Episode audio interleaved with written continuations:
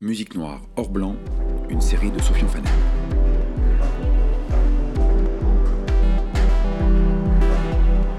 Lesjours.fr L'actualité en série.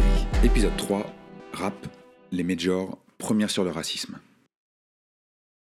En 2018, le duo PNL a repoussé les avances d'Universal Music France, qui avait pourtant posé 3 millions d'euros sur la table, selon mes informations. De quoi faire tourner les têtes de beaucoup d'artistes, mais pas celles des deux frères de la Cité des Tarterets à Corbeil-Essonne, qui n'ont pas beaucoup hésité avant de décider de rester indépendants avec leur propre label QLF Records, distribué par le géant du numérique Believe. L'histoire n'a pas été beaucoup ébruitée depuis, encore moins la somme à 7 chiffres proposée, mais elle est symboliquement importante. C'était l'une des premières fois à ce niveau de notoriété que les charmes sonnants et trébuchants d'une major n'opéraient plus dans le rap. Pire, explique un proche du dossier, pour PNL, signer chez Universal, c'était trahir. C'était signer sur une major qui a trop maltraité les rappeurs en France. Ils ont vraiment conscience de ça. C'était un point de non-retour qui venait effriter un peu plus un gros siècle de pratiques d'exploitation et de domination imposées aux musiques noires, nous en avons parlé dans l'épisode 2. C'était aussi un point de non-retour qui venait effriter un peu plus un gros siècle de pratiques d'exploitation imposées aux musiques noires. Car désormais, le rap a conquis les moyens de se défendre et de résister à ce système, jusqu'à mettre en question le fonctionnement même d'une industrie beaucoup trop blanche dès que l'on atteint les étages où se prennent les grandes décisions. Cela n'a pas été un chemin paisible, car la relation du rap avec l'industrie de la musique, symptomatique de son malaise dès qu'il s'agit de s'intéresser aux personnes noires ou arabes derrière les chiffres de vente, a été une succession de Je t'aime moi non plus.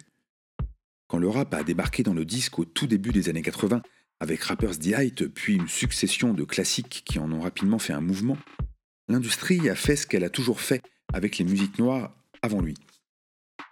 Elle l'a ignoré un temps, puis elle a tenté de l'absorber en en mettant en avant la version la plus blanche et anesthésiée possible. C'était Vanilla Ice aux États-Unis en 1987, Binny B en France en 89.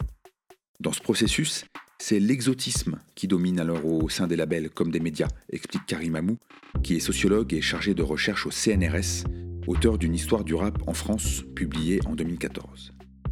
Pour lui, il y a l'idée longtemps ancrée que cette musique étrange ne peut être qu'un phénomène de mode à exploiter comme tel, sans investir dans une scène diversifiée, sans prendre au sérieux la possibilité de construire les carrières artistiques durables. Le premier surgissement de la culture hip-hop auprès du grand public résume toute cette attitude qui oscille entre curiosité et moquerie envers des jeunes artistes noirs et arabes. C'est HIP HOP, l'émission diffusée par TF1 à leur chaîne publique entre janvier et décembre 84. Un programme historique animé par Patrick Duteil, dit Sydney, le premier noir à présenter une émission à la télévision française. C'est d'ailleurs tout ce qui intéresse alors les médias. Il y a des noirs et des arabes à la télé, et ils sont en jogging. Et la presse de sortir tous les clichés possibles sur le rythme dans la peau ou le souffle tropical qui règne alors sur TF1 selon Télérama, cité dans le livre de Karim Amou. Pourtant, le public est là, l'émission est un succès d'audience et la musique n'en finit pas de livrer de nouveaux disques à une vitesse vertigineuse. Mais pour l'industrie, ce n'est qu'une passade. On va vite revenir au rock, à la variété, à des choses sérieuses et blanches. Pour les maisons de disques, le rap, c'était fini tous les trois ans, s'amuse aujourd'hui Stéphane Jiggy, qui a tout connu depuis 20 ans chez EMI puis chez Because. Mais ça n'a jamais été une vague, en fait, continue-t-il, alors que tous les signes montraient qu'il y avait une musique marquante en train de s'installer et du commerce à faire. On insiste ainsi à des périodes successives d'hypervisibilité et d'invisibilité du rap au fil des années 90. À chaque succès du rap français, Bouge de là de MC Solar en 90, Je danse le Mia d'Ayam trois ans plus tard, Mabens de NTM en 98. Les majors et les médias y reviennent, sortent tous les clichés possibles sur la banlieue, la France black blanc beurre, puis s'en éloignent à nouveau. On fait un coup, on prend l'argent qu'il y a à prendre et puis on passe à autre chose. Parce que fondamentalement, le rap n'intéresse personne dans les maisons de disques, explique un ancien du secteur qui préfère témoigner anonymement. Pire, les Noirs et les Arabes de banlieue, personne n'a envie de s'y intéresser. Le rappeur Rossé a connu cette époque où sa musique était vue comme une sous-culture, même pas une culture au début. C'était forcément quelque chose de très passager. Aucune des trois majors, Universal, Sony et Warner, n'a souhaité s'exprimer sur ces questions dans cette enquête. Il y a dans cette distance placée entre l'industrie et les jeunes rappeurs, majoritairement venus de villes populaires et issus à une ou deux générations de l'immigration d'Afrique de l'Ouest ou du Maghreb, un problème de représentation au sens large, c'est certain, mais je dirais plus précisément un problème de justice, estime Karim Amou. Car ces artistes n'ont longtemps pas eu les mêmes chances que les autres. C'est une représentation injuste et discriminatoire au sens où elle s'appuie implicitement ou explicitement sur des stéréotypes racistes et s'accompagne d'une exploitation économique habituellement défavorable à notoriété et professionnalisme similaires aux artistes non blancs. Il faudrait une étude qui reste à mener pour savoir si les artistes rap ont été plus maltraités que d'autres dans leurs contrats avec les grandes maisons de disques. Mais les histoires ne manquent pas dans le milieu de musiciens débarqués directement du quartier qui ont signé sans que personne ne leur dise de faire viser tout cela par un avocat compétent. Dynasty, DJ historique du hip-hop français, racontait cela dans le livre Combat Rap 2 de Thomas Blondeau et Fred Hanak, publié en 2008. Ça a démarré avec des mecs qui rappaient depuis 6 mois et qui ont signé direct sur des majors avec des budgets de fous, disait-il, comme les mecs de la variété. Mais au fond, ils se sont fait couillonner, parce que plus ton disque est cher, plus tu galères pour rembourser l'avance, donc moins tu touches d'argent à la fin. Et les maisons de disques, pour la plupart, se moquaient bien de cette relation professionnelle mal partie, puisqu'elle n'était pas censée durer avec cette frange de la musique qu'elle ne voulait pas vraiment voir. Il y a bien quelques personnes pour défendre le rap au sein des majors et les grands indépendants dans ces années 90, mais elles sont isolées et négligées au profit du rock ou de la variété. Alors, à la fin d'une décennie, où on les a sans cesse renvoyés à, leurs origines et à leur musique exotique, les rappeurs apprennent peu à peu à s'organiser, en France comme aux États-Unis. Ils montent leur propre label, apprennent le business. C'est Sectora, Première Classe, Nouvelle Donne, 45 Scientifiques. Outre-Atlantique, c'est l'époque de Bite Boy Records avec P. Diddy ou Aftermath avec Dr. Dre. Mais beaucoup de ces labels vont subir le même sort que leurs prédécesseurs dans la soul ou le disco, en entrant en relation commerciale avec les majors. Celles-ci commencent par jouer les distributeurs à l'époque du CD où leur puissance industrielle est sans partage, puis elles prennent des parts, invitent les salariés permanents des labels dans leurs locaux, et à la fin, bon nombre de ces artistes producteurs restent éloignés des véritables sièges du pouvoir dans les majors, estime Marc-Anthony Neal, professeur de culture populaire noire à l'université de Duke en Caroline du Nord, dans son article fondateur Sold Out and Soul, qui dissèque l'histoire de la domination blanche sur les musiques noires au sein de l'industrie. Jamais les acteurs de la scène rap ne contrôlent les masters, par exemple.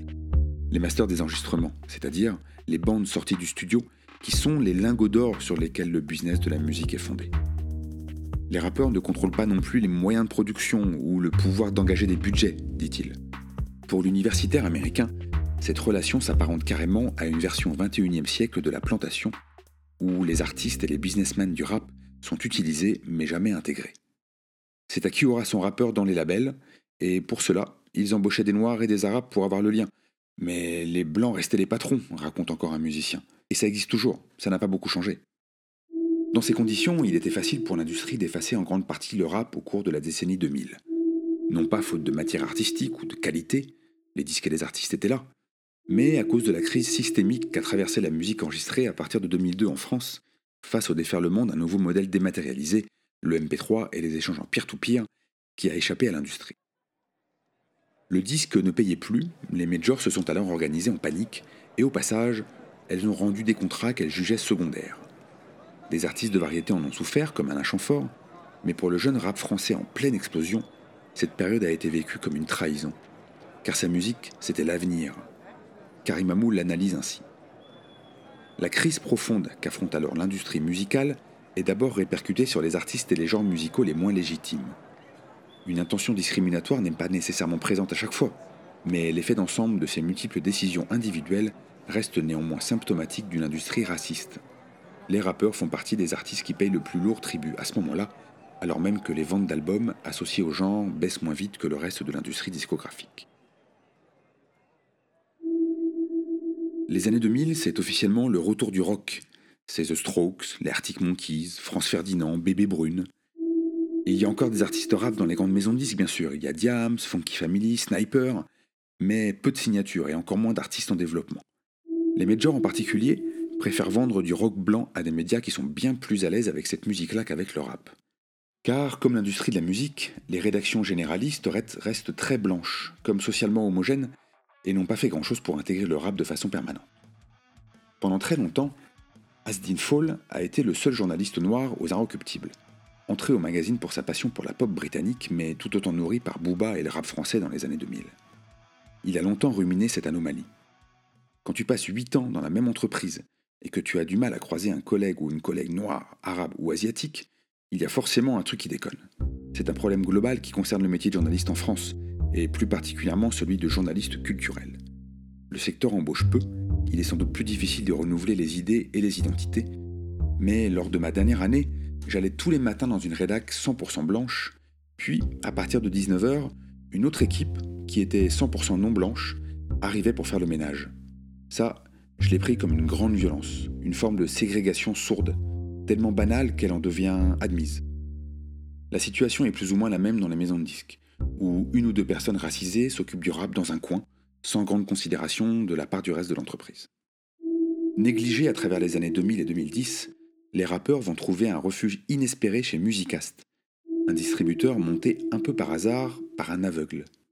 Julien Cartudo, venu des instruments avant de virer vers la musique en ligne, fournit alors la logistique à toute une génération, fait circuler mixtapes et albums, invente le marketing en ligne auprès des communautés de fans, pendant que les grands labels sont encore sur les vieux modèles auprès des vieux médias.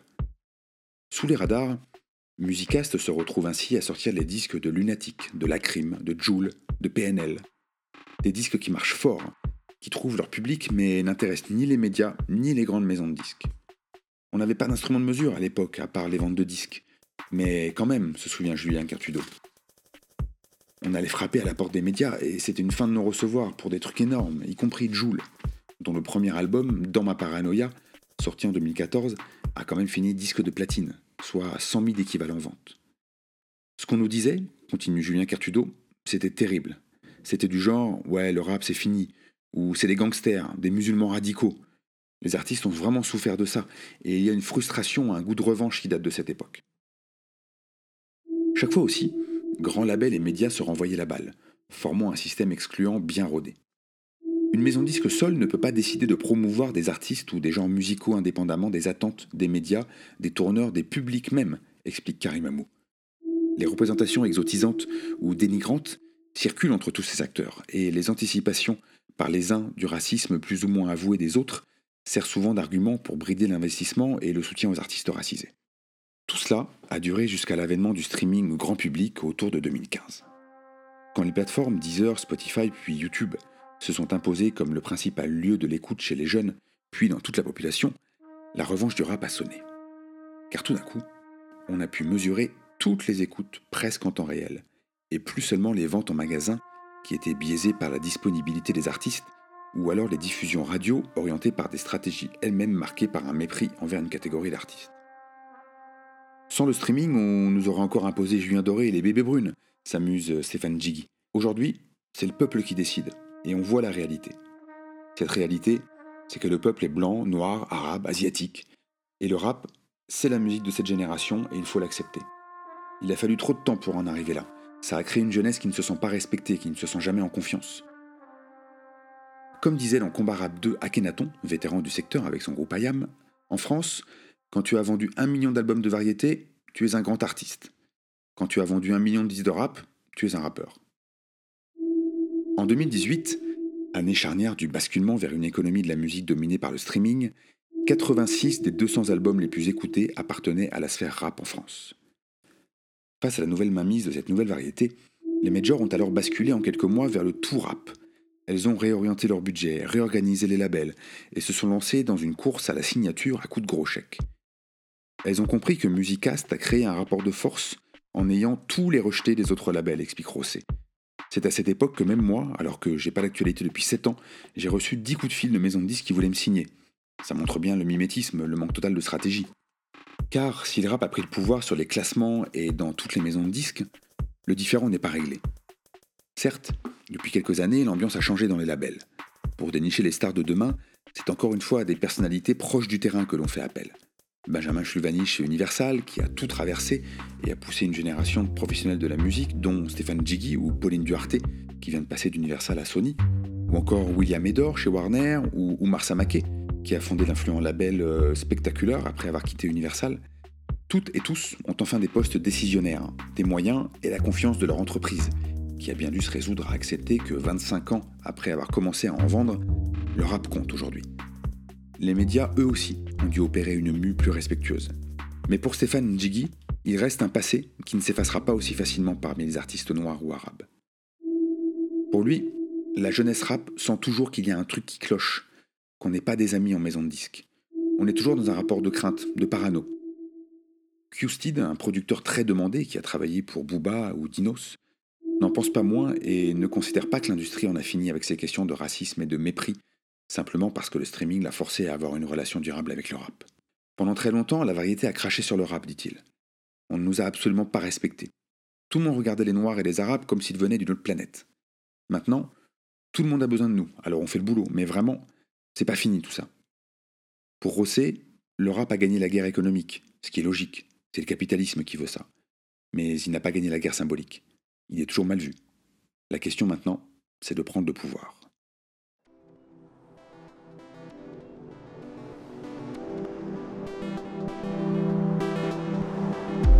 Suivre. Épisode 4, pour en finir avec l'école trop.